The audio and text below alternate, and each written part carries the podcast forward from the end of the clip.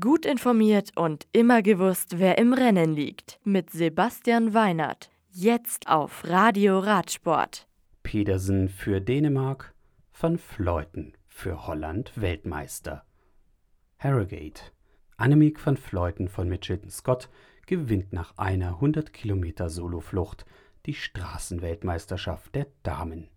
Die Niederländerin verweist ihre Landsfrau und Titelverteidigerin von Bölz-Dollmanns Anna van der Breggen auf Rang 2. Bronze holt mit Van Fleutens Teamkollegin Amanda Spratt eine US-Amerikanerin.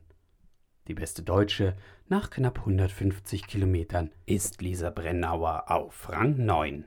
Bei den Herren ist es bei 12 Grad im strömenden Regen Mathieu van der Paul, der 12 Kilometer vor dem Ziel eine Attacke fährt.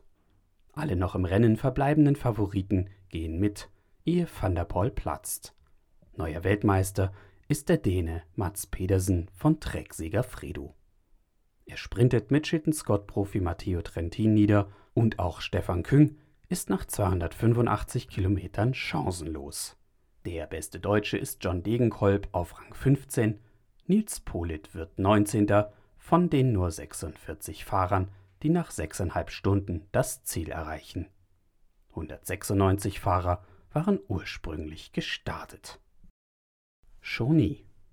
Die knapp 204 Kilometer lange Classique Paris-Chauny gewinnt Anthony Turgis von Total Direct Energy.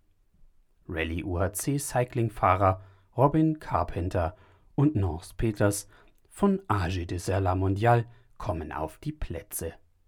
Der beste Deutsche ist Philipp Walzleben von Correndo Circus als Vierter. Das Radio für Radsportfans. Im Web auf radioradsport.de